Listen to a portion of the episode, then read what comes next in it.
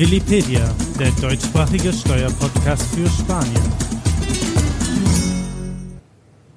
Herzlich willkommen zu Willipedia. Mein Name ist Patrick. Wenn ihr in Spanien leben, arbeiten oder investieren wollt, seid ihr hier genau richtig. Produziert wird der Podcast von European Accounting, dem deutschsprachigen Steuerbüro auf Mallorca. Dies ist der zweite Teil unserer Serie über die spanische Vermögensteuer. Im ersten Teil haben wir über die Grundlagen gesprochen. Diesmal schauen wir uns an, wie Immobilien in die Vermögenssteuer reinspielen. Meine Gesprächspartner heute sind Willi Plattes, unser Geschäftsführer, und Thomas Fitzner, der die Bearbeitung der Vermögenssteuer koordiniert. Schön, dass ihr da seid. Hallo. Hallo, hallo Patrick. Hallo. Zuerst an Willi, vielleicht die banale Frage, warum machen wir eine eigene Folge über Immobilien in der Vermögenssteuer? Nach Schätzungen der deutschen Bundesregierung gibt es in Spanien 800.000 Immobilienbesitzer, deutsche Immobilienbesitzer. Und wenn man überlegt, dass diese Riesensumme alle Immobilien hier haben und damit auch unter Umständen vermögensteuerpflichtig werden, ist das Ausmaß dieser Steuer, ich glaube, etwas deutlich geworden. Und das ist schon ein Grund, äh, weil das dann auch über die Menge auch in der Praxis unendlich viele Fragen aufwirft. Das klingt doch gleich nach einer Frage für den Sachbearbeiter. Die, es gibt in dem spanischen Vermögensteuergesetz die Regelung, dass für die Bewertung in der Vermögensteuer von drei Werten der höchste heranzuziehen ist. Und diese drei Werte sind Nummer eins die Nettoanschaffungskosten, Nummer zwei der Katasterwert und Nummer drei der Wert, der von der Steuerbehörde für eine andere Steuer festgesetzt worden ist. Was ich jetzt beschrieben habe, ist die, ist die Wertbestimmung bei Direkteigentum. Bei indirektem Eigentum müsste man auf die Bilanz schauen. Was bedeutet äh, indirektes Eigentum?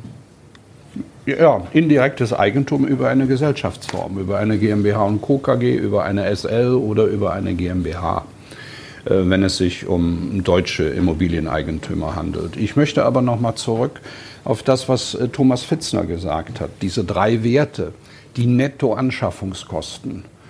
Bei der Vermögensteuer ist die Bemessungsgrundlage ohne die Erwerbsnebenkosten zu nehmen. Ein ganz wichtiger Punkt. Wenn Herr Fitzner auch spricht über Katasterwert. Katasterwert zur Erläuterung für die Deutschen. Der Katasterwert ist zu vergleichen mit dem deutschen Einheitswert. Damit man ein anderes Gefühl für die Begrifflichkeiten bekommt, wollte ich das noch erwähnen. Hm.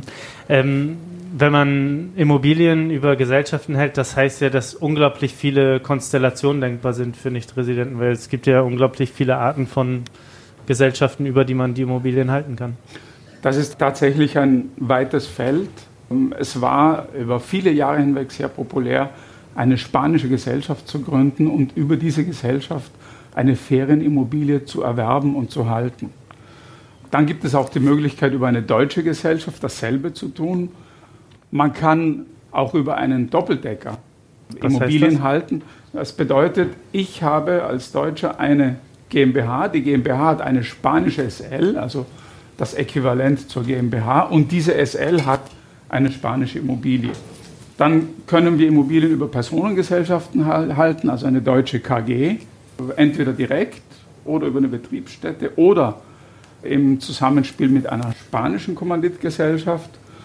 Und beim direkten Eigentum gibt es auch noch die Variante, dass wir entweder das normale Volleigentum haben oder aber Direkteigentum mit Niesbrauch, also aufgeteilt in bloßes Eigentum und Niesbrauch. Was heißt Niesbrauch? Niesbrauch bedeutet, ich habe nicht das Eigentum der Immobilie, aber ich habe das Recht, die Immobilie zu nutzen und habe auch alle steuerlichen Verpflichtungen.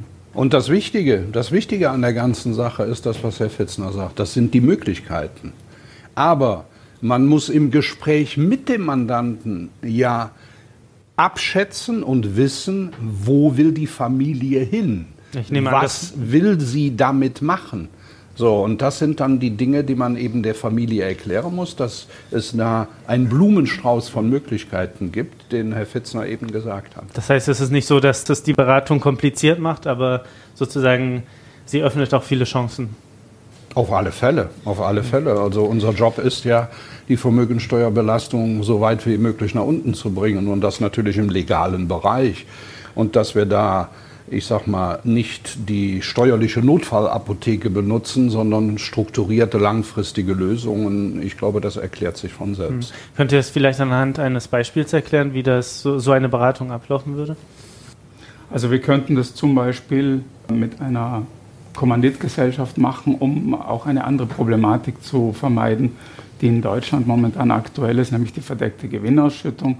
Würde jetzt zu, zu weit führen, das im Detail zu erklären, hat aber damit zu tun, dass wenn ich über eine Kapitalgesellschaft eine selbstgenutzte Immobilie halte, dass ich dann in Deutschland ein hohes Steuerrisiko habe und finanzielle Nachteile. Ich kann aber auch über eine Personengesellschaft agieren und wir haben seit seit ungefähr einem Jahr von den spanischen Steuerbehörden eine verbindliche Auskunft, die besagt, dass ich bei einer Personengesellschaft auch über eine bestimmte Bilanzkonstellation die Immobilie komplett aus der Vermögensteuer heraushalten kann, indem ich andere Aktiva in der Bilanz drin habe als nur die spanische Immobilie. Hm. Das heißt, man kann die Vermögenssteuer komplett eliminieren, aber ähm, birgt das noch irgendwelche Risiken?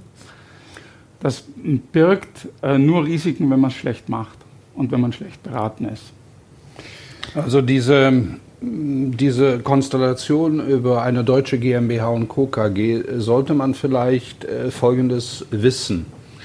In Deutschland ist die GmbH und Co. KG eine Personengesellschaft. In Spanien ist die GmbH und Co. KG Kraftgesetz eine Kapitalgesellschaft. Und wir haben diese verbindliche Auskunft eingeholt, ob die Transparenzvorschriften, die aus deutscher Sicht sind, auch von der spanischen Seite abgesichert ist. Und das wurde in der verbindlichen Auskunft bestätigt. Das heißt, dass wir letztendlich auf die Kommanditisten durchschauen und dann muss jeder Kommanditist für sich selber eine entsprechende Selbstnutzungserklärung machen und dann natürlich auch die entsprechende Vermögensteuererklärung, falls Vermögensteuer anfällt. Kommen wir nochmal zurück zum Thema Direkteigentum. Inwieweit kann sich der Immobilienwert, auf den die Vermögenssteuer erhoben wird, eigentlich verändern? Gibt es da Spielraum? Da gibt es mehrere Möglichkeiten. Also äh, einleitend möchte ich sagen, dass ein ausländischer Steuerbürger für sein spanisches Immobilieneigentum, unabhängig davon, wie viele Immobilien er hält, eine Erklärung abgibt. Das ist eine Erklärung pro Person für alle Immobilien in Spanien. Und dann kann sich natürlich die Bemessungsgrundlage für die Steuer verändern, wenn ich äh, Immobilien erwerbe oder übertrage, wenn sich die Immobilien in unterschiedlichen Regionen befinden, weil diese Regionen auch unterschiedliche Vermögensteuernormen haben können. Der Wert kann sich verändern durch die Anteilsverhältnisse. Ich kann zum Beispiel die Hälfte einer Immobilie übertragen. Und wenn ich die Immobilie mit einem Darlehen, also mit Fremdkapital erworben habe und dieses Darlehen zurückzahle, dann schmilzt dieses Darlehen ja ab. Es ist ja jeweils der Darlehenssaldo per 31.12. maßgeblich. Das ist für jedes Jahr neu festzustellen. Den vorhin erwähnten Niesbrauch äh, muss ich ebenfalls erwähnen, denn der verändert sich beim lebenslangen Missbrauch, also da verändert sich der Wert für beide, das heißt für den Inhaber des bloßen Eigentums und den Inhaber des Niesbrauchrechts um jeweils ein Prozent. Und da gibt es noch eine andere Möglichkeit. Wir haben ja vorhin erwähnt, dass wir neben den Anschaffungskosten noch den Katasterwert zu berücksichtigen haben. Es gibt Fälle, es sind zwar nicht viele, aber es kann vorkommen, dass der Katasterwert speziell bei vor langer Zeit gekauften Immobilien höher ist als die Anschaffungskosten, die ja stehen bleiben quasi. Und dieser Kataster wird von den Gemeinden revidiert, modifiziert und das kann auf die Vermögensteuer durchschlagen. Und Aber das heißt, der steigt ja nicht nur, sondern er kann auch sinken. Genau, richtig. Also die Behörden agieren da zwar mit einer gewissen Verzögerung auf die Marktentwicklung, aber es stimmt genau, der Katasterwert muss nicht unbedingt nur in die Höhe gehen. Und schließlich haben wir ein relativ komplexes Feld, nämlich die baulichen Veränderungen. Das heißt, wenn eine Immobilie neu gebaut wird, selbstverständlich, das schlägt auf den Vermögensteuerwert durch. Das ist ja dann Bestandteil der Anschaffungskosten, also das, was ich für den Bau investiere. Umbau und Erweiterung ebenfalls. Und bei umfassender Sanierung muss aber hinzufügen, dass eine bloße Verbesserung der Immobilie keine Auswirkungen auf den Vermögensteuerwert hat. Und wo genau der Unterschied zwischen der Verbesserung und dem Umbau liegt, das ist dann schon Aufgabe für einen erfahrenen Steuerberater festzustellen. Das heißt, äh, wenn ich eine schöne neue Küche einbaue, dann ist es eher eine Verbesserung, oder? Genau, eine Verbesserung, die nebenbei erwähnt in der Einkommensteuer sehr wohl sich niederschlägt, aber nicht in der Vermögensteuer. Das ist ein gutes Beispiel. Sehr gut. Ich möchte vielleicht hier noch einwenden, dass das, was wir jetzt besprechen mit der Vermögensteuer, wir müssen immer bedenken, jede natürliche Person, ich hatte eben über Kommanditisten gesprochen, hat einen Freibetrag von 700.000 Euro. Das hatten wir auch in der Und ersten das, Folge erwähnt. Das hatten wir bei den Grundlagen erwähnt, nur ich wollte es nochmal ins Gedächtnis holen. Und das, was wir jetzt gesagt haben, gilt für deutsche Steuerpflichtige, also für Deutsche, die in Spanien Immobilieneigentum haben. Wenn wir einen Österreicher hier haben oder einen Schweizer, dann gilt ein anderes Doppelbesteuerungsabkommen und dann ist das, was wir gesagt haben, wieder auf den Prüfstand zu stellen. Zum Beispiel bei Kapitalgesellschaften, wenn ich Österreich sehe, oder wirklich aktive Personengesellschaften in Österreich, die Immobilienbesitz hier haben, haben wir aufgrund DBA eine Freistellung. Also das ist ein komplexes Gebilde, was wir hier ansprechen. Und erwähnenswert ist noch Folgendes. Herr Fitzner hatte ja eben gesagt, bitte, man sollte frühzeitig anfangen, sich darüber Gedanken zu machen. Er hat es ja auch schon gesagt. Wir haben Einflussfaktoren auf die Einkommensteuer. Wie wird was wo behandelt? Wir haben Einflussfaktoren bei der Erbschaftssteuer. Zufälligerweise ist der Vermögensteuerfreibetrag von 700.000 Euro auch bei der balearischen Erbschaftssteuer. Da gibt es einen Satz bis 700.000 Euro, ist 1% Erbschaftssteuer. Also wir müssen komplex aus dem Helikopter die unterschiedlichen Steuerarten betrachten. Es kann nicht nur die Vermögensteueroptimierung sein, sondern wir müssen auch die Auswirkungen auf die anderen Steuerarten mit berücksichtigen. Ja klar, da wo es bei der Vermögenssteuer vielleicht runtergeht, da geht es bei der anderen vielleicht rauf und dann hat man eventuell eine viel größere Steuerbelastung. Ja, ich kann mir Kollateralschäden einkaufen, äh, die, die hoch sind. Und Herr Fitzner hatte eben auch gesagt, über eine Kapitalgesellschaft eine Immobilie, eine selbstgenutzte Immobilie zu erwerben, also ich drücke das mal als Kölner ein bisschen salopp aus. Das ist nach der neuen BFH-Rechtsprechung systematische Vorbereitung auf die Selbstvernichtung. Also da sollte man schon ein bisschen darauf achten, das passt heute nicht mehr. Hm. Jetzt haben wir die ganze Zeit über Nichtresidenten geredet. Vielleicht können wir ganz kurz anreißen, wie verhält es sich bei Menschen, die Deutschen beispielsweise, die auf Mallorca leben? Wie spielen da Immobilien- und Vermögensteuer miteinander? Also es gibt zunächst mal eine Frage, die immer wieder gestellt wird, sowohl von Residenten wie auch Nicht-Residenten. Und ich komme jetzt darauf zu sprechen, weil es genau da keinen Unterschied gibt. Das ist die Einstufung als Unternehmervermögen. Das ist also eine Möglichkeit, Vermögen aus der Vermögensteuer rauszuholen. Das ist aber im spanischen Vermögensteuergesetz sehr gnadenlos und sehr genau definiert, unter welchen Bedingungen das erfolgen kann. Und diese Bedingungen sind für Residenten wie für Nichtresidenten, wie soeben erwähnt, genau gleich. Gibt allerdings eine besondere Situation für Residenten.